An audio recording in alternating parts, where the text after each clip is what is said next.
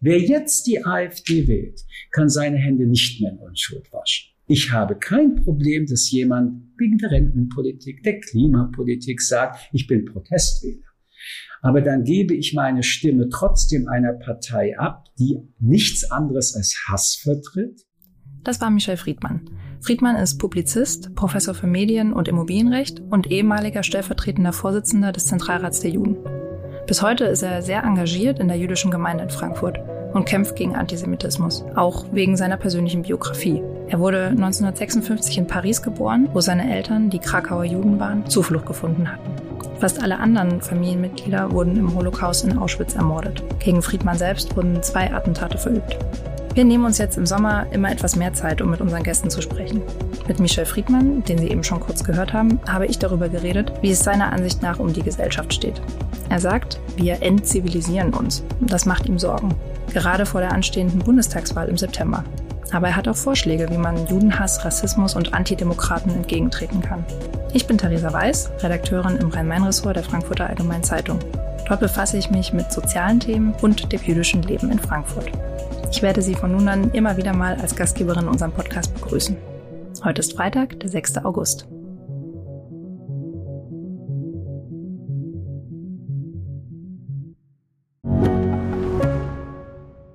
Mein Name ist Dr. Tillmann Grümenapf, niedergelassener Kinder- und Jugendarzt hier im Ennepe-Ruhr-Kreis. Die Einführung der Telematik sehe ich durchaus als Chance, aber aktuell fällt das System oft aus und es gibt viel zu wenig technischen Support. Dafür geht eine Menge Zeit drauf, in der ich die Kinder nicht genügend betreuen kann. Das muss sich ändern. Die besondere Nähe der niedergelassenen Haus- und Fachärzte ist in Gefahr. Was die Gesundheitspolitik jetzt dringend ändern muss, erfahren Sie auf rettetdiepraxen.de. Hallo, Herr Friedmann. Grüße Sie. Ja, wir sitzen hier äh, in Ihrem Büro im Westend. Es ist äh, später Vormittag und Ihr Büro ist eine Kanzlei. Sie sind nämlich Anwalt, aber Sie sind zugleich auch Professor an der Frankfurt University of Applied Science. Sie sind auch Buchautor. Ähm, wie haben Sie heute Ihren bisherigen Arbeitstag verbracht? Was ja, ich habe ja noch mehr Berufe. Ich bin Philosoph. Ich ähm, berate aber auch Menschen in ganz unterschiedlichen Fragen, vor allem in Kulturinstitutionen. Also ich mache äh, Verschiedenes. Das liegt einfach daran, dass ich ein furchtbar neugieriger Mensch bin.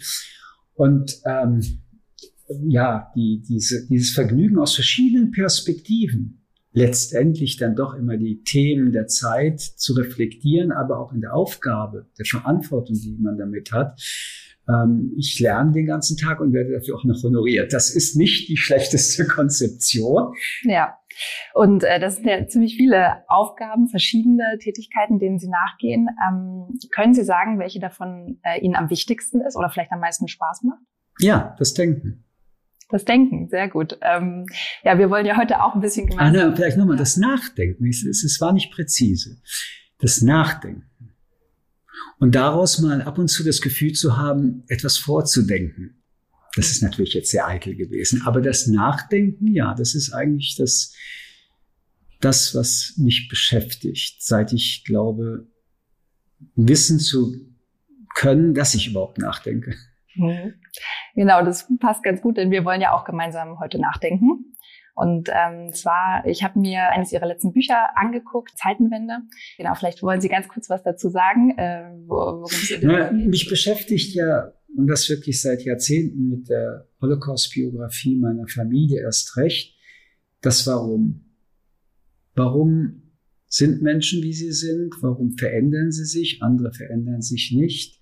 Warum übertragen sich Narrative der Gegnerschaft, des Hasses? Warum sind Prozesse der Gruppenbildung gekoppelt an ähm, Abgrenzung? Kann man das ändern?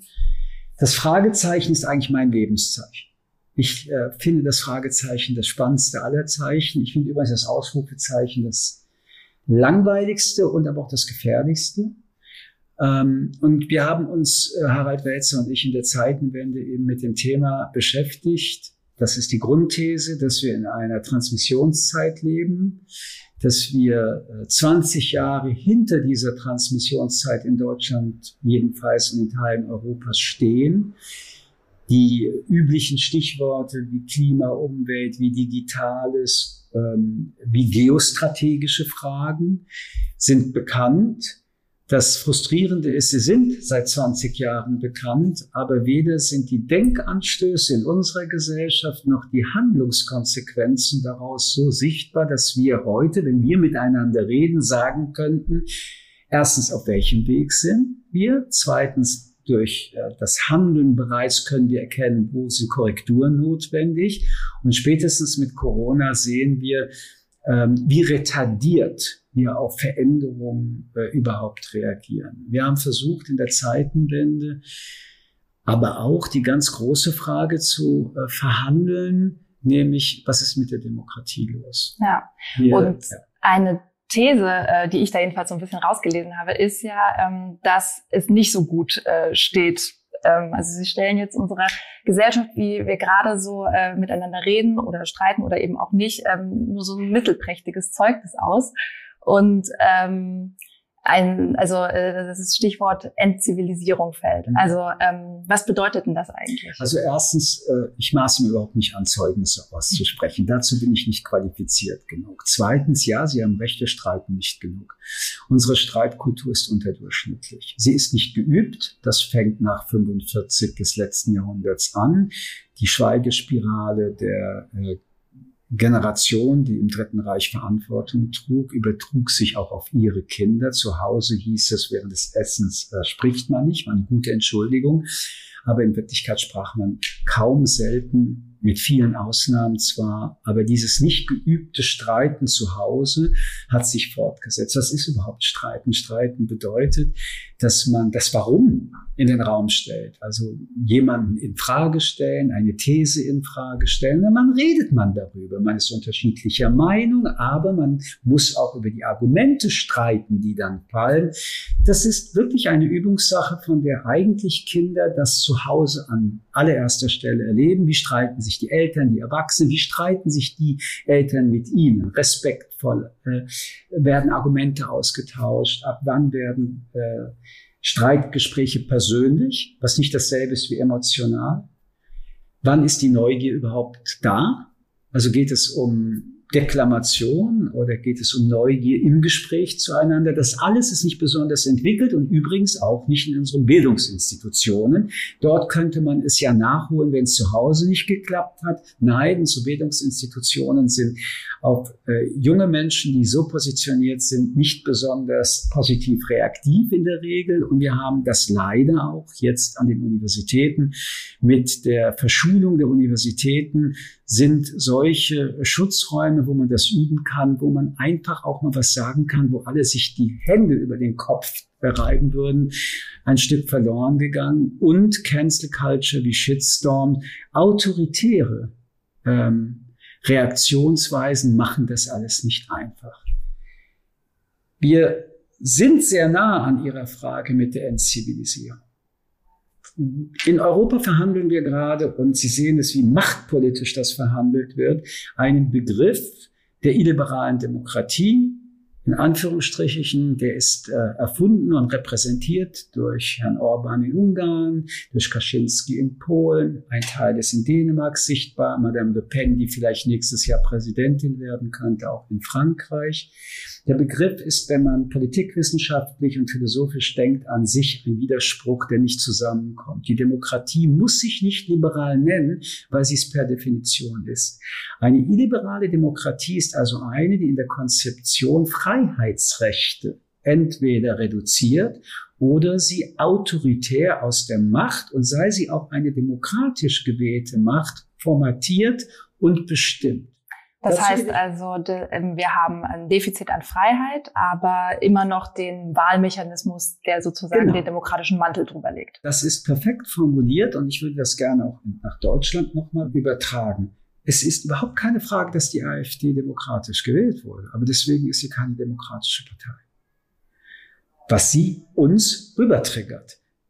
Wenn Sie jetzt nur sehen, dass aus dieser Partei des Hasses, wie ja, wir sie bei der AfD erleben, in anderen Ländern bereits sehen, was passiert, wenn sie in die Exekutivgewalt kommen, dann merken sie, und jetzt sind sie ganz in der Mitte ihrer Frage ganz zentral, die Europäische Union hat nur eine Existenzbegründung. Das sind die Menschenrechte. Ihre ökonomische Begründung, die ist beliebig. China ist eine ähm, kapitalistische Diktatur. Das ist unvergleichbar mit einer freien Gesellschaft. Also Kapitalismus, selbst soziale Marktwirtschaft muss nicht aus dem Demokratischen kommen. Das Demokratische lebt aber von den Menschenrechten. Ohne Menschenrechte keine Demokratie. Und An diesen Menschenrechten ist zum Beispiel das Antidiskriminierungsverbot konstitutiv. Wenn illiberale Demokraten, wie zum Beispiel in der Frage der sexuellen Orientierung, aber diskriminieren und sagen, das ist immer noch eine Demokratie, wir nennen das Illiberale, dann kommen wir an die Substanz unserer Wertegesellschaft. Und da kann ich nur sagen, wir müssen das in diesem Jahrzehnt verhandeln, zu einem Ergebnis kommen. Und deswegen brauchen wir eine viel deutlichere Diskussion auch für uns, auch in Deutschland, was ist Demokratie? Wie wollen wir sie haben? Wo ist unsere Leidenschaft dafür? Ich erlebe eine große Leidenschaft von Antidemokraten und eine nicht ausreichende von Demokraten. Mhm. Sie haben gesagt, die AfD ist ein Beispiel in Deutschland ähm, für Antidemokratie oder Antidemokraten. Ja. Ähm, können Sie das mal äh, ausführen? Äh, woran macht sich das fest? Aber gerne. Also ähm, das ist Demokratiefeinde in einer Gesellschaft gibt, ist banal. Aber trotzdem nicht hinnehmbar. Ähm, ich bin über Jahrzehnte lang auch in intellektuellen Gesprächen, aber auch in vielen äh, klugen äh, Analysen konfrontiert worden mit der These, es gibt in jeder Gesellschaft einen Sockel von 10 bis 15 Prozent. Und dieser Sockel, der ist eben ein Bestandteil dessen, was wir Gesellschaft nennen. Ich habe das nie akzeptiert. Und wenn man von 15 Prozent 14,99 macht, heißt es, die Anstrengung hat sich gelohnt. Ich glaube, wir strengen uns nicht genug an. Die zweite problematische Situation ist, eine Partei wie die AfD ist die Partei des Hasses. Das ist ihr Hauptprogramm. Sonstige Programmpunkte haben sie übrigens bisher nur ganz wenig überhaupt auf Parteitagen beschlossen. Drittens, spätestens jetzt wissen wir, dass der Wolf alle Schafspelze abgelegt hat. Die AfD, wie wir sie jetzt sehen, ist eine nationalistische, rassistische, antidemokratische Partei. Die Zitate, die Äußerungen brauchen wir uns jetzt nicht nochmal anzutun und auch sie nicht zu reproduzieren. Wir haben bei der ersten Wahl der AfD auch politikwissenschaftlich gesagt, das könnte eine Einzelfliege gewesen sein. Das ist einmal passiert. Ein Einzelfall. Wir wissen leider, dass nach den Umfragen der Bundestagswahlen, die in wenigen Wochen übrigens stattfinden, in Klammern, in einigen Wochen findet die Bundestagswahl statt, in einigen Wochen, wo Merkel nicht mehr kandidiert, in Klammern, einige sind sehr glücklich, andere sind weniger glücklich, aber es ist eine entpolitisierte Zeit. Wann beginnt eigentlich Wahlkampf für die Bevölkerung? Wann sagt die Bevölkerung, mein Gott, wir haben da eine unglaublich wichtige Entscheidung? Klammer zu, das war nur die Zwischenbemerkung. Wissen wir von allen Umfragen, dass die AfD wieder in den Bundestag kommt? Die Frage ist um die 10 Prozent zweistellig. Damit ist Schluss mit Einzelfall. Es ist dann eine unserer Strukturparteien geworden. Das verändert die Gesellschaft qualitativ und den politischen Debattenraum noch einmal. Wer jetzt die AfD wählt, kann seine Hände nicht mehr in Unschuld waschen. Die schon für mich eh nicht erträgliche Entlastung, ich bin Protestwähler. Ich habe kein Problem, dass jemand wegen der Rentenpolitik, der Klimapolitik sagt, ich bin Protestwähler. Aber dann gebe ich meine Stimme trotzdem einer Partei ab, die nichts anderes als Hass vertritt. Und da muss ich etwas sagen, was eigentlich banal ist. Wenn jemand CDU wählt, dann sagen wir doch auch, die Person weiß, was sie tut. Oder SPD, FDP, die Grünen, selbst die Linke. Das ist übrigens die Demokratieunterstellung. Der Bürger, die Bürgerin weiß, wen sie wählt. Wenn und das, das für die AfD auch, auch gilt, und ist dafür verantwortlich, wenn das für die AfD auch gilt, muss ich diesen Wähler, die Wählerin verantwortlich machen können, den Hass unterstützt zu haben. Und da hilft dann der Protestwähler nicht mehr. Die andere Seite ist, jeder, der es heute tut, weiß, dass das eine Partei ist, die Gewalthass und antidemokratisch ist. Wir müssen uns also noch mehr damit auseinandersetzen, dass jeder zehnte Wähler, jede zehnte Wählerin die Demokratie damit abwählen will. Das ist ein hartes Statement, ja. Ähm, die Demokratie abwählen. Ähm, Wenn Menschen in unserem Land diskriminiert werden, ist das ein Verstoß gegen Artikel 1 des Grundgesetzes. Die Würde des Menschen ist unantastbar. George Tabori, der wunderbare Theaterschriftsteller, hat mal den Satz geprägt, jeder ist jemand. Für die AfD sind einige niemand. Wir haben im Humanismus und der Aufklärung irgendwann vor 100, 150 Jahren gesagt, niemand ist niemand. Mit den Menschenrechten sind wir angekommen, jeder ist jemand. Wenn eine Partei also Menschen diskriminiert und Menschengruppen, dann verstößt sie gegen unsere Verfassung Artikel 1. Was bleibt da noch viel zu diskutieren? Ja, dann frage ich mich, äh, warum gibt es die AfD eigentlich noch? Also mal juristisch gefragt, wenn sie äh, doch gegen diesen Artikel 1 verstößt. Interessanterweise sind Demokratien, und dafür plädiere ich auch, der offenste Freiheitsraum, auch was die Meinungsfreiheit angeht. Und die Reaktionen diese Meinungsfreiheit einzuschränken ist anders als AfD, Querdenker und andere uns unterstellen. Und viele Leute, man kann ja nicht sagen, was man sagen will, dann sagen sie, was man sagen will und dann widerspricht man denen. Daraufhin sagen sie, man kann nicht sagen, was man sagen will. Denn sie haben eins noch immer nicht gelernt, wie Demokratie äh, funktioniert. Sie sagen etwas und ich widerspreche ihnen. Damit ist nicht gesagt, sie dürfen nicht sagen, was sie nicht sagen wollen, sondern sie müssen mir zuhören, wenn ich ihnen auch antworte. Ich muss ihnen ja auch zuhören. Das heißt, in dieser demokratischen Grundordnung der Freiheitsmeinungen haben wir enorme Korridore. Bis wir anfangen, da und erst recht bei politischen Parteien, und sei es nur ein Deckmantel, dass man unter einer politischen Partei diesen Hass verkauft, zu reagieren, dauert es, wie ich finde, zu Recht lang. Nun reagiert ja bereits diese Demokratie und äh, hat über den Verfassungsschutz, was ja nun auch nicht alltäglich ist, Teile dieser Partei unter Beobachtung gestellt. Und ähm, ich persönlich bin übrigens auch nicht der Meinung, dass äh, Gruppierungen, es muss ja nicht nur diese Partei sein, am Rande der demokratischen Gesellschaft stehen, sondern für mich stehen sie eben außerhalb. Du kannst nicht am Rand sein, wenn du den Rand aufessen willst durch dein Gift, das du in diesem Rand einbringst. Und die Frage, über die wir jetzt äh, immer intensiver reden, ist, wollen wir über Strafrecht und Verfolgung, das, was gesagt wird, verhandeln? Durch die Internet-Explosion dieser geistigen Brandstiftung sind wir ja in diesen Bereichen schon ein bisschen weitergekommen. Die Bundesregierung hat ja jetzt auch die Beleidigungstatbestände nochmal qualifiziert. Hier gilt es Kritik zu üben. Zu spät, immer noch nicht intensiv genug. Und wann werden die genug Staatsanwälte haben und Staatsanwältinnen, um das überhaupt dann auch äh, zu verfolgen? Und auch hier müssen wir über Strukturfragen reden.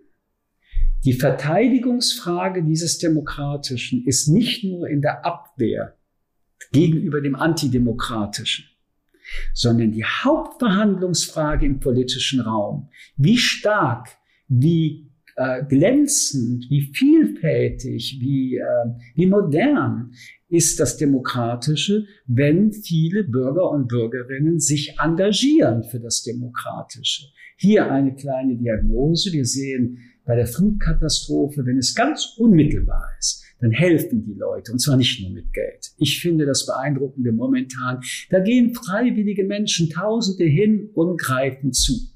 Aber wenn es um dieses Grundsätzliche geht, Demokratie, Freiheitsrechte sind für mich jedenfalls viel zu viele passiv und überlassen den Raum den anderen. Vielleicht, weil äh, vielen Leuten das zu unkonkret ist. Weil eine Flutkatastrophe ist natürlich was, äh, wo ich direkt sehe, dieses Haus ist eingestürzt, ich muss die Steine wegräumen.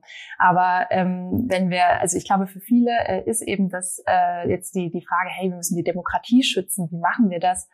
Ähm, das ist so unkonkret, dass man gar nicht weiß, wo man anfangen soll. Also man sollte anfangen dort, wo man anfängt. Wenn die einen sagen, ich fange an, weil ich mich in ein Ehrenamt äh, engagiere, dann helfe ich der Demokratie, denn die Demokratie lebt vom Engagement ihrer Bürger. Ob sie jetzt beim Deutschen Roten Kreuz arbeiten oder in einem Verein, wo sie sozial schwache Menschen helfen, das ist politisches, soziales Engagement. Sie können natürlich aber auch sich die Frage stellen, mein Gott, wir haben Wahlen. Ich positioniere mich. Jeder kann mit einem Schild auf der Hauptwache stehen und sagen, ich wähle Y und mit anderen Menschen ins Gespräch kommen. Das ist in Deutschland möglich, in Belarus nicht. Ja. Vor allem nicht, wenn sie dem Diktator dann äh, äh ans Bein pinkeln. Ja, das Und das finde ich, es gibt so vielschichtige Möglichkeiten vom ganz Konkreten bis aber auch in das grundsätzlich politische, in einer Partei, in einer Gewerkschaft, in wo auch immer, diesen politischen Raum mitzuprägen, dass die Fantasielosigkeit, die Sie gerade ansprechen, oder es muss ganz konkret sein, mir nicht ausreicht als Entschuldigung. Und ich muss es auch sagen, als Entschuldigung nichts zu tun. Weil wenn Sie nichts tun, wird meine Position als Mensch schwächer, was die Freiheit angeht. Nur Sie garantieren mir meine Freiheit und ich Ihnen. Und das würden wir jetzt multiplizieren, vier, fünf, acht, 80 Millionen. Übrigens, je mehr sich einmischen, desto besser wird die politische Spitze. Mhm. Okay, aber wenn wir nochmal zu dieser These der Entzivilisierung zurückkommen, scheinen wir da ja nicht so gut auf dem Weg zu sein. Sie haben jetzt schon das Beispiel AfD genannt. Was sind denn andere Beispiele, die zeigen, ähm, dass unsere Gesellschaft sich entzivilisiert? Also Zivilisation hat zu tun mit Gerechtigkeit. Gerechtigkeit, Gleichheit und Freiheit. Und diese Begriffe stehen nicht nur in der Philosophie, nicht nur in der Politikwissenschaft, sondern jeden Tag miteinander und sind gar nicht so abstrakt, wie sie klingen. Und die wichtigste Gerechtigkeit, ich habe das in dem Zeitenwendebuch beschrieben, ich beschreibe das auch im neuen Buch Streiten unbedingt, sind Kinder. Als Demokratien haben wir uns verpflichtet, die Gleichheit der Menschheit, die bei uns lebt und nicht nur bei uns lebt, als äh, anerkennendes Mindestmaß zu sehen.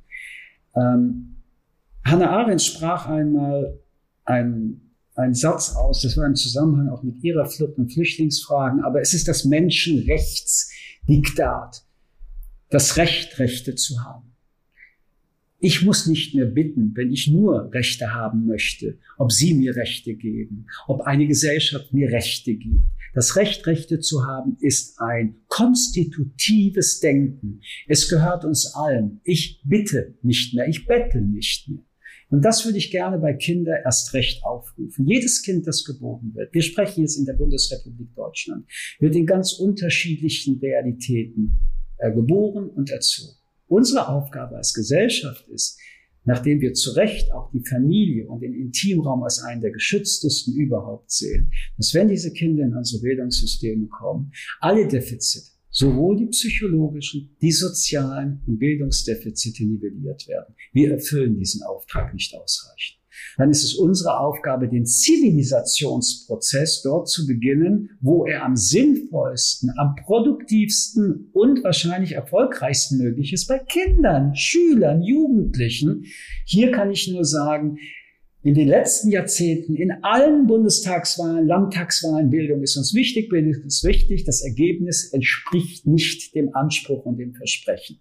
Wir müssen junge Menschen, gerade weil wir eine Einwanderungsgesellschaft sind, und da möchte ich darauf hinweisen, die größte Gruppe sind europäische Einwanderer momentan, sprachlich, kulturell, menschlich, sozial in die Lage bringen, ihr Leben auf der Basis eben dieses demokratischen Versprechens optimal umzusetzen. Tun wir nicht ausreichend. Trotzdem hm, habe ich den Eindruck, wenn wir auf die Vergangenheit der Bundesrepublik äh, blicken, äh, beziehungsweise dem äh, Vorgängerstaat unter der Herrschaft der Nationalsozialisten und der deutschen demokratischen Regierung mit der SED, ja, dann habe ich erstmal den Eindruck, da hat ein Zivilisationsprozess stattgefunden. Ähm, ein großes Ja, aber ich bitte Sie, ja. wir reden von einer stabilen Demokratie, die aber, wenn wir nicht aufpassen, so stabil nicht bleibt. Und noch einmal, das Symptom von einer antidemokratischen Partei, die in diesem Bundestag, in allen Landtagen ist, die auch das politische, dynamische Geschehen, Stichwort Thüringen, aber nicht nur dort, mittlerweile ins Demokratische verändert, ist nicht mehr eine quantitative, sondern eine qualitative Veränderung unserer optimistischen Diagnose. Es ist überhaupt keine Frage, was das Dritte Reich war und was die DDR war und diese Bundesrepublik Deutschland heute ist eine der größten zivilisatorischen Success Stories, die es gibt. Punkt. Absatz. Und jetzt? Nein, nicht Entlassung, weil auch in diesen fast 80 Jahren, aber auch mit der DDR, als sie aufgelöst wurde von sich selbst und auch wie wir sie heute in der Bürger- und Bürgerinnenstruktur feststellen, erleben wir nach wissenschaftlichen Untersuchungen, dass die Skepsis gegenüber der Demokratie, und das sind Forschungsergebnisse, nicht nur Umfrageergebnisse, bei Teilen im Osten wie im Westen zwischen 30 und 45 Prozent sind. Wenn also 30 bis 45 Prozent unserer heutigen Bevölkerung mit dieser Demokratie nicht so ganz zufrieden, glücklich, sogar unglücklich sind, um es jetzt in, in banalen Begriffen zu bringen, haben wir eine Herausforderung. Der Ist-Zustand ist aber immer das Ergebnis eines Vorzustandes. Es müssen ja Jahre und Jahrzehnte sich solche Ist-Zustände entweder wiederholen oder sich entwickelt haben. Unsere beide Aufgabe besteht also darin, hier sich die Fragen zu stellen und nicht nur eine, wie ist das passiert, aber die andere auch, die anderen, die damit zufrieden sind, wie schaffen wir es, dass sie mehr Energie in diese Zufriedenheit geben? Also schauen Sie wirklich mich an. Ich bin als Mensch bei all dem, was ich ja auch erlebe an, an den Reaktionen auf meine Person, die teilweise auch damit zu tun haben, dass ich als Jude von Menschen, die antisemitisch denken, bedroht, beleidigt und alles werde. Aber sie erleben einen Menschen, der wirklich, wenn man das jetzt rein emotional formuliert, beglückt sich fühlt. Wie frei ich bin. Ich bin so frei. Frei sein heißt, ich kann Entscheidungen treffen. Ja oder nein. Es muss ja nicht immer das Große und Ganze sein. Ich bin geschützt, auch als Arbeitnehmer. Ich kann meinem Arbeitgeber sagen, ich halte es nicht aus und falle nicht in ein ökonomisches Loch. Ich bin frei, eine Entscheidung zu treffen, welche Medien lese ich, weil es viele Medien gibt und nicht nur Staatsmedien. Ich bin also so oft frei. Ich kann ins Theater gehen und sagen, die Art gefällt mir, die andere gefällt mir nicht. Ich will das nicht weiter vertiefen. Aber wenn ich das ins Kognitive übersetze, die Gewaltenteilung in Deutschland stimmt. Und auch ja, was ein Wunder, welch eine Überraschung. Wir haben Antidemokraten und Nazis in der Polizei, auch in der Staatsanwaltschaft, in den Gerichten, überall, wahrscheinlich auch in vielen Zeitungen. Natürlich gibt es dort diese Antisemiten auch. Aber früher oder später fangen wir an, darüber zu reden. Du kannst es nicht ewig verstecken. Auch das ist Freiheit. Aber alles in allem haben wir ein funktionierendes Gewaltensystem. Wir haben ein parlamentarisches System, das funktioniert. Wir haben Pressefreiheit, Meinungsfreiheit, Theaterfreiheit. Egal, was die Leute uns sagen, man darf nicht reden. Man darf über alles reden. Und man redet übrigens auch über alles, wie wir beide auch gerade. Ich möchte das nicht verlieren. Ich möchte aber es nicht nur nicht verlieren, ich möchte es weiterentwickeln für die Jugend, für die nächste Generation. Übrigens nach meiner Statistik mindestens auch noch 20 Jahre für mich selbst. Sie haben jetzt eben äh, das Thema Antisemitismus auch angesprochen. Da würde ich gerne noch mal drauf eingehen. Ähm, und zwar ist es ja so, dass es äh, gerade hier zum Beispiel in Frankfurt, wo wir uns heute treffen, in den vergangenen Monaten immer wieder, ich nenne es mal Ausschreitungen gab. Es gab Hakenkreuzschmierereien an, zum Beispiel am Toraschrank im Flughafen, im Gebetsraum.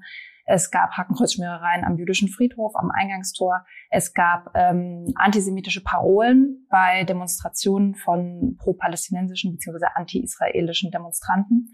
Ähm, und Sie sagen häufig, wenn Sie gefragt werden, weil Sie häufig kommentieren zu diesem Thema, ja, überrascht Sie das? Ja, überrascht Sie das? Wie alt sind Sie jetzt? Ich bin 29. Und überrascht Sie das? Ich muss Ihnen ehrlich sagen, ähm, am Anfang hat mich das schon Weil überrascht. Weil Sie sich damit nicht beschäftigt haben. Das liegt wahrscheinlich daran, so, ja. Ich kann Ihnen nur sagen, es gibt keinen einzigen Tag seit 1945, an dem es keine Antisemiten in Deutschland gab und sie waren in hohen, würdigen Funktionen. Ja. Alleine schon der Kanzleramtsminister von Herrn Adenauer, Herr Globke, der ein Nazi war, der die Rassenkommentare geschrieben hat, Politiker, ähm, Richter, Polizisten, ja, wie soll es denn anders gewesen sein? Äh, es gab fast keine Prozesse gegen die Mörder und ihre Tathelfer und Helferinnen in den Konzentrationslager. Jeder weiß, wir sind in Frankfurt und Hessen, dass Fritz Bauer, der Generalstaatsanwalt, nur durch Umwege überhaupt einsetzbar war und nicht wirklich unterstützt wurde, außer von dem Ministerpräsidenten und einigen, die ihn da begleitet haben. Aber die deutsche Justiz war jetzt nicht gerade offensiv und blieb es bis heute nicht. So. Wir haben, weil wir von Frankfurt reden, Ignaz Bubis und ich und Saleh Korn damals in Verantwortung das neue Gemeindezentrum gebaut. Das ist 30 Jahre her. Ein paar Wochen später gab es einen Autobombenanschlag, bis heute übrigens nicht erforscht. Übrigens, damals gab es keine Flüchtlinge und damals gab es auch nicht die antimuslimische und muslimisch-antijüdische Situation, die Sie gerade beschrieben haben. Es gab jederzeit Hassbriefe, als ich in den Funktionen war, in denen ich war. Man brauchte nicht das Internet zu erfinden. Es dauerte nur etwas länger, bis der Brief kam. Es waren äh, Briefe am Anfang ohne Absender, dann kamen die Absender, dann kamen die Mails, dann kam all das, worüber wir auch heute reden. Es gab in diesem Land viel mehr sogar noch Gewalttaten, strafbare Taten, die wurden nur nicht statistisch aufgenommen von der Polizei. Die meisten Anzeigen wurden eingestellt. Also, warum ich das sage, ist, ich kann es nicht mehr hören. Und ich will es nicht mehr hören, wenn in der Öffentlichkeit gesagt wird, nie wieder. Nach 80 Jahren das nie wieder ausgelutscht. Ich kann es nicht mehr hören, wenn es heißt, wäre den Anfängen. Wir haben so viele Anfänge nicht mehr abgewehrt, dass auch unsere eigene innere Werteskala, Reaktionsskala, unsere rezipierende Skala, wie empfinden wir Dinge, also unsere Reizskala, vieles, was uns vor zehn Jahren zu Recht als Warnsignal aufgepoppt wäre, heute nicht mehr aufpoppt. Machen Sie mal ein Beispiel dafür. Also, wenn man sich vorstellt, was Sie gerade beschrieben haben, ein jüdischer Friedhof wurde geschändet. Da gab es klare Aussagen, die rote Linie wird gestreift. Darum hieß es dann, wäre den Anfängen. Nur es wird nicht gewährt. Mhm. Wissen Sie, ich will das vielleicht mit den wäre den Anfängen nochmal anders sagen. Und ich möchte in die Geschichte zurückkommen. Ähm, es geht nicht um den Endpunkt der Gewalt in Gesellschaft. Es geht um diese vielen Anfangspunkte. Je mehr Anfangspunkte nicht abgewehrt werden, verändert sich der Maßstab und die Skala und die Enthemmung. Und irgendwann, wenn dann der vorletzte Anfangspunkt, der wieder nicht abgewehrt wurde, zu einem Endpunkt wird, sind alle überrascht und erstaunt. Aber Worüber wir immer wieder gesellschaftspolitisch streiten müssen, sind die Anfangspunkte, damit es gar nicht zum vorletzten und letzten kommt. Das Attentat in, äh, an der Synagoge hat uns das ja auch wieder gezeigt. Ähm, warum ich das versucht habe, nochmal zu sagen, wie viele Anfangspunkte haben wir abgewehrt oder auch nicht? Und mit jedem, wo wir es nicht getan haben, kommt die nächste Stufe und die nächste Stufe. Die Stufen, die wir erleben wo wir erschrecken und wo dann der Bundespräsident oder die Kanzlerin oder ein Ministerpräsident vor Ort erscheint und sagt, ich bin beschämt, nie wieder, während den Anfängen. Ich bin an der Seite der jüdischen Bürger. Das sind für Sie leere Formeln? Das geworden? sind für mich wichtige Aussagen, aber nicht ernst nehmbar. Weil diesen Worten, die ich jetzt 40 hm, Jahre folgen darf, hören muss, ist eben doch zu wenig entgegengesetzt worden. Hm. Da kommen wir wahrscheinlich auch wieder zum Thema Bildung, was wir ja schon angesprochen ja. haben, weil wir, ähm, also ich denke, ähm, ja, wenn man dagegen vorgehen will, muss man natürlich aufklären. Das sagen Sie ja auch selbst. Ähm, aber ganz konkret, wie machen wir das denn? Wichtiges Stichwort im Zusammenhang mit dem, was wir gerade reden. Das ist äh, am Schulhof, nicht nur was Jüdisch angeht, ähm, zu Anrempelungen kommt. Dass Kinder anderen Kindern etwas zurufen, was rassistisch, sexistisch, gemein und antisemitisch ist, ist wohlfeil. Nochmal zur Erinnerung, woher haben diese Kinder das? Wo haben sie es das erste Mal gehört? Na, Papa sitzt mit den Pantoffeln entweder vom Computer oder immer noch vor einem Fernseher und dann ist in den Nachrichten irgendetwas und dann sagt Papa, hey, guck dir mal die Gruppe an. Die Leute sind immer so. Und dann kommt irgendetwas. Und zehn Jahre ist jetzt der Junge oder das Mädchen, er streitet sich, sie streitet sich und es kommt dann irgendwann, weil nichts anderes da ist, der Satz aus dem Unbewussten in den Schulhof rein. So weit schon, so schlecht. Aber was machen jetzt die Lehrer? Was machen die Lehrerinnen? Was macht die Schuldirektion? Wie geht sie mit diesen menschenverachtenden Sachen um? Wenn wir jetzt konkret wieder auf das Jüdische kommen, das Problem vieler jüdischer Kinder ob in Berlin oder anderswo, wo dies jetzt in den letzten Jahren häufiger stattgefunden hat, war die Frustration der Eltern, dass die Lehrer das entweder negiert haben, ähm, nicht aufgearbeitet haben oder teilweise eine Umkehr von Ursache und Wirkung diskutiert haben. Wir müssen also gemeinsam, und zwar nicht, weil wir solidarisch sind, sondern weil es um unseren Anspruch, die Würde des Menschen ist unantastbar, gerade bei der Bildung, dort, wo die Kinder miteinander zusammenkommen, übrigens, wie ich finde, wunderbar, da ist es so bunt wie sonst nirgends.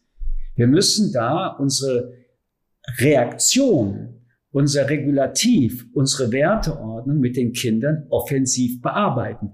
Da fehlt es an Bildungsarbeit für die, die Bildungsarbeit machen. Okay, also müssen eigentlich äh, auch die eben die Lehrer, die Schuldirektion ähm, oder andere Menschen, die Sie halt tragen die Verantwortung, in ihrem geschützten ja. Raum alle Kinder so zu schützen und den Kindern zu erklären, warum es nicht geht, was sich da auch dann abgespielt hat und warum geistige Gewalt, und das ist Rassismus und das ist Antisemitismus, Gewalt eigentlich ist. Deswegen hat es beide Worte. Mhm. Und äh, wir müssen sozusagen das äh, Solidarische, unsere Solidarität irgendwie füttern. Also müssen müssen wir gar nichts, weil wir sind frei. Ja. Aber wir sollten darüber nachdenken, welche auch Vorteile, also ich will das nicht auf der moralischen Ebene, auf mhm. der ethischen Ebene allein diskutieren. Äh, die internationale Diplomatie arbeitet mit der Frage der Interessen. Wenn Interessen im Raum sind, sind Einigungen stabiler und leichter herstellbar. Es ist in meinem Interesse, mit Ihnen ein solidarisches Duo zu entwickeln, weil ich es von Ihnen eines Tages so brauchen könnte, wie Sie, dass das Solidarische konkret wird. Und jetzt machen wir daraus nicht ein individuelles, sondern ein politisches Gebilde. Auch übrigens oft schon diskutiert und jetzt nicht besonders neu, aber genauso immer noch richtig. Wir sind aufeinander angewiesen. Und wir haben hier ein Ja zu einer Wertegesellschaft formuliert. Wir agieren auf dem Boden dieses Grundgesetzes. Alle, jeder und jede. Und dieser Maßstab in konkrete Handlung oder Gesetze oder Realitäten oder Handlungsweisen zu übersetzen in Freiwilligkeit wie durch Gesetze. Und Gesetze fragen nicht nach deiner Freiwilligkeit. Aber das äh, Wunder dieser Idee ist die, eben die Freiwilligkeit, das finde ich nach wie vor etwas, äh, woran ich glaube, woran ich Vertrauen habe. Wissen Sie, ähm, meine Familie ist ermordet worden von Deutschen. Gerettet wurde meine Mutter, mein Vater und meine Großmutter von Oskar Schindler. Dieser Mann hat, den ich als Kind schon kannte, übrigens in dieser Stadt Frankfurt, wo ihm alle zum Judenfreund beschimpft haben, wenn er in Frankfurt unterwegs war. Also der große Oskar Schindler kam erst mit Spielberg an den mhm. Film. Aber eins hat mir dieser Mann, der bei uns sehr oft war, als ich etwas älter wurde, vermittelt. Ich bin aufgewachsen in einer Welt, wo jeder, den ich traf, versucht hat, mir zu erklären, was hätte ich denn machen können? Was hätte also, denn so ein Einzelner damals machen können? Also so dieses Narrativ von wir waren selbst Opfer. Ja, und, und was kann, das hören wir aber auch heute. Und deswegen ist es etwas, was politisch, historisch ja nicht nur in dieser Zeit war. Also auch heute höre ich doch dauernd, was kannst du gegen die da oben machen? Und die machen doch eh alle, was sie wollen. Ja. Oskar Schindler hat was gemacht. Und er hat im Jahre 42, 43 sein Leben geopfert. Wenn Menschen im Jahre 40, 39, 38, 33, 32 was gemacht hätten, hätte er wahrscheinlich nichts machen müssen, weil es nicht Auschwitz und die Nazis gegeben hätte an der Macht. Wenn man jetzt die Geschichte wegnimmt und die Struktur dieses Gedankens in die Gegenwart nimmt, dann ist Demokratie angewiesen darauf, dass Leute sich die Entschuldigung und die Lüge sich nicht gegenseitig erzählen, oh, was kannst du denn als Einzelner machen? Jeder Einzelne kann was machen. Das ist das Versprechen der Demokratie. Und jeder verändert auch etwas. Und im Wahlen ist es die eine Stimme Mehrheit, die eine andere Mehrheit hervorruft. Mein Plädoyer ist also, sich mit vollem Selbstbewusstsein in diese Gesellschaft zu bringen und zu sagen, Wenn ich etwas mache, habe ich die Chance, dass was daraus wird. Wenn ich es nicht mache, sollte ich mich nicht exkulpieren nach dem Motto, es hilft doch eh nichts. Natürlich machst du manchmal etwas und es verändert sich nichts. Das gehört übrigens auch zum Leben. Machst du nichts, verändert sich nichts. Das ist eine, eine Perspektive ins Demokratische, wo ich alleine aus dieser biografischen Einprägung es nicht anders kann, als es ihnen so erzählen. Weil ich würde sonst das, was Oskar Schindler gemacht hat, nicht nur tausend Menschen retten, auch meine Eltern, sondern die Idee dahinter. Da tut eben einer was, der rettet in dem Fall Menschen. Man muss es nicht immer so existenziell mhm. haben. Eins kann man dialektisch sagen, er tut es nicht, es gäbe mich nicht. Ja. Es ist äh, eine sehr beeindruckende Geschichte. Also, dass es sie natürlich nur gibt, weil sich eine einzelne Person entschieden hat zu handeln. Und äh, ja, diese, diese, diese Schwere dieses Gedankens hat mir gerade so ein bisschen, also mich ein bisschen zum Nachdenken gebracht. Ich würde sie gerne von der Schwere befreien und mit der Leichtigkeit der Idee beflügeln. Die Leichtigkeit der Idee ist, wir sitzen hier zusammen, es passiert was, wir reden. Ich gehe ins Risiko, Sie gehen ins Risiko, na und von was für ein Risiko reden wir? Ja. Und wenn wir beide jetzt sagen würden aus dem Gespräch, äh, wir gründen jetzt die Initiative, was auch immer, und geben ein bisschen unserer Zeit, wo ist das Problem? Was kostet das wirklich in unserem Leben? Wie beglückend kann sowas sein? Wenn Sie die Fridays for Future Bewegung sich anschauen, die natürlich auf der einen Seite überschätzt wird, auf der anderen Seite instrumentalisiert ist, auf der dritten Seite auch ähm, in ihrer Dynamik ihre Themen hat. Aber ich bin überzeugt dafür, dass diese jungen Leute etwas spüren, ein Glücksgefühl, auch ein Gefühl, sie könnten diese Welt verändern. Selbstwirksamkeit. So, und ich muss Ihnen ganz ehrlich sagen, ich will das wieder auch mit der Biografie verknüpfen. Ich erinnere mich so, als ich pubertär und nachpubertär war. Natürlich war ich wütend. Meine Familie war weg. Meine Eltern waren zerstört. Ich bin auf einem Friedhof aufgewachsen. Es gab viel mehr Tränen als Lachen. Und dann kam ich aus Paris nach Deutschland in den 60er Jahren. Ich musste mich irgendwann mal entscheiden. Vertraust du dem Leben und den Menschen oder wirst du Zyniker? Und ganz ehrlich, ich muss diesen Oskar Schindler da nochmal rausholen. Da es den gab, habe ich mich entschieden fürs Vertrauen. Und ich finde die zynische Sicht der Dinge eine der ähm, sich am leichtesten machenden Methoden. Und auch wenn wir über all die Defizite reden, die Probleme reden, so will ich betonen, dass das aus, von mir heraus ähm, mich hoch motiviert, mich hoch motiviert in den Prozess ein Mikromillimeter in dem Puzzle der vielen Stimmen zu sein, aber Menschen Mut zu machen. Hm. Ich mache das alles, weil ich Menschen Mut machen möchte, was auch immer in ihnen äh, schlummert. Holen Sie es raus. Und denken Sie immer daran, dass Sie es nur als ich rausholen können, solange Sie in einem demokratisch geschützten Raum die Entfaltung Ihres Lebens auch wirklich so entfalten können, wie nirgends anders in anderen Systemen. Da bitte ich doch um ein bisschen Energie auch, um dieses System am Leben leuchtender wirksamer zu halten als vor fünf Jahren. Mhm. Um mehr handelt es sich nicht. Aber dafür muss man auch, äh, glaube ich, genau das, was Sie eben, diesen Bogen, den Sie äh, gespannt haben, also dass man sieht, welche Freiheit wir eben haben in diesem System und äh, also das auch wertschätzen und erkennen erstmal. Dialektisch können Sie es auch anders diskutieren. Wir beide und eine ganze junge Generation, von den anderen rede ich nicht, beobachten gerade, wie demokratische Systeme ihre demokratische Seele verlieren und wie schnell das geht. Und das ist jetzt nicht irgendwo in Asien, das ist nicht irgendwo in Afrika, sondern es ist mitten in Europa und nicht nur auf dem Kontinent, sondern in der Europäischen Union. Das sehen wir. Ja. Wie schnell das geht. Sie sind Journalistin. Sie sind keine Journalistin mehr in Ungarn, wie Sie hier sind. Oder in Polen, wie Sie hier sind. Nehmen Sie nur Ihre Arbeit. Pressefreiheit. Über die anderen Dinge will ich noch gar nicht reden. Das kennen wir. Ja.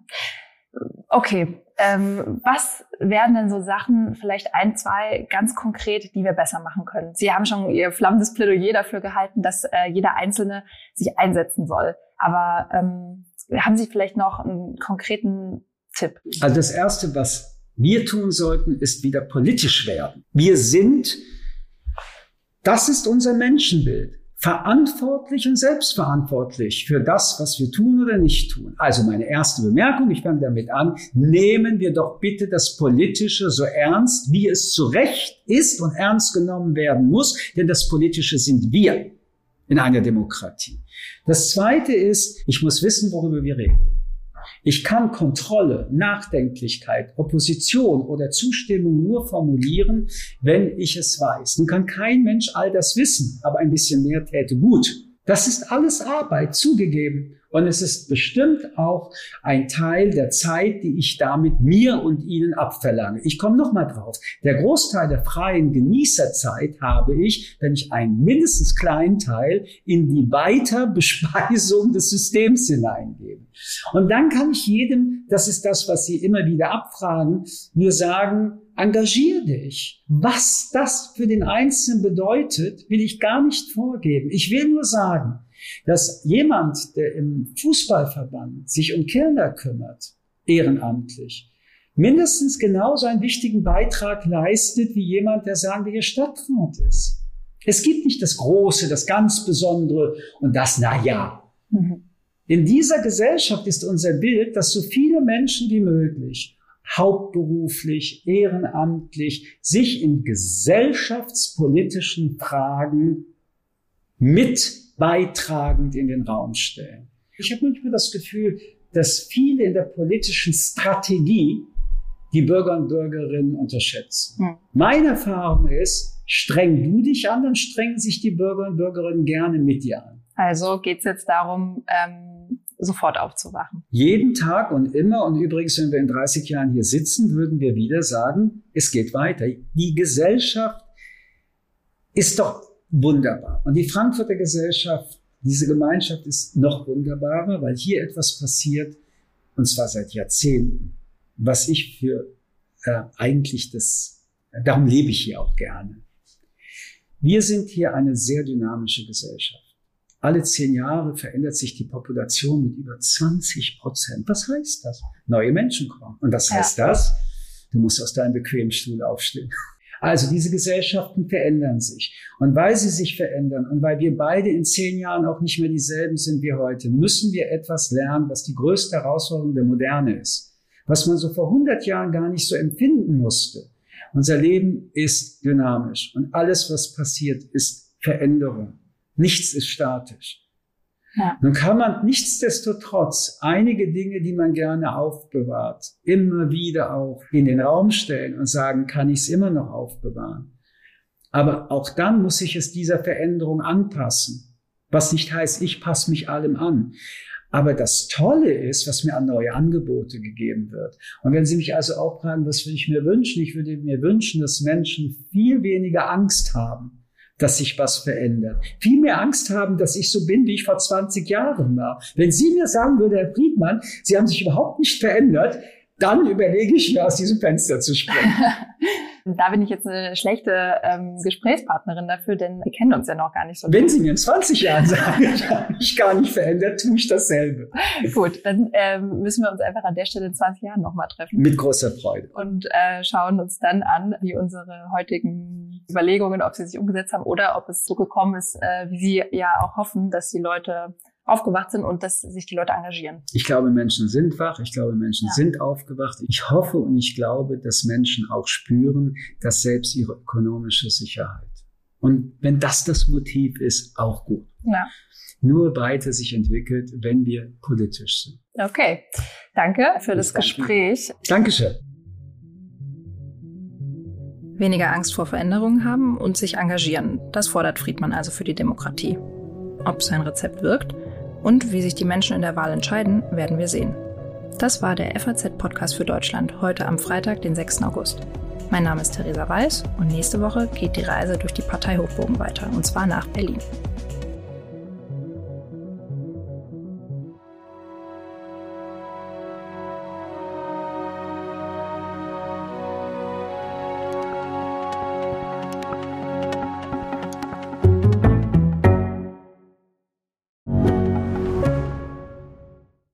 Bin Dr. Falk Stierkart und leite ein medizinisches Versorgungszentrum in Erlangen. Der Job als niedergelassener Arzt ist nicht unattraktiv, aber er scheitert oft schon an der Wurzel. Wenn unser Studiensystem nicht darauf ausgelegt ist, genug Ärzte in guter Qualität auszubilden, wie soll die medizinische Versorgung in Mittelfranken dann gedeckt sein? Die besondere Nähe der niedergelassenen Haus- und Fachärzte ist in Gefahr. Was die Gesundheitspolitik jetzt dringend ändern muss, erfahren Sie auf rettetdiepraxen.de. you.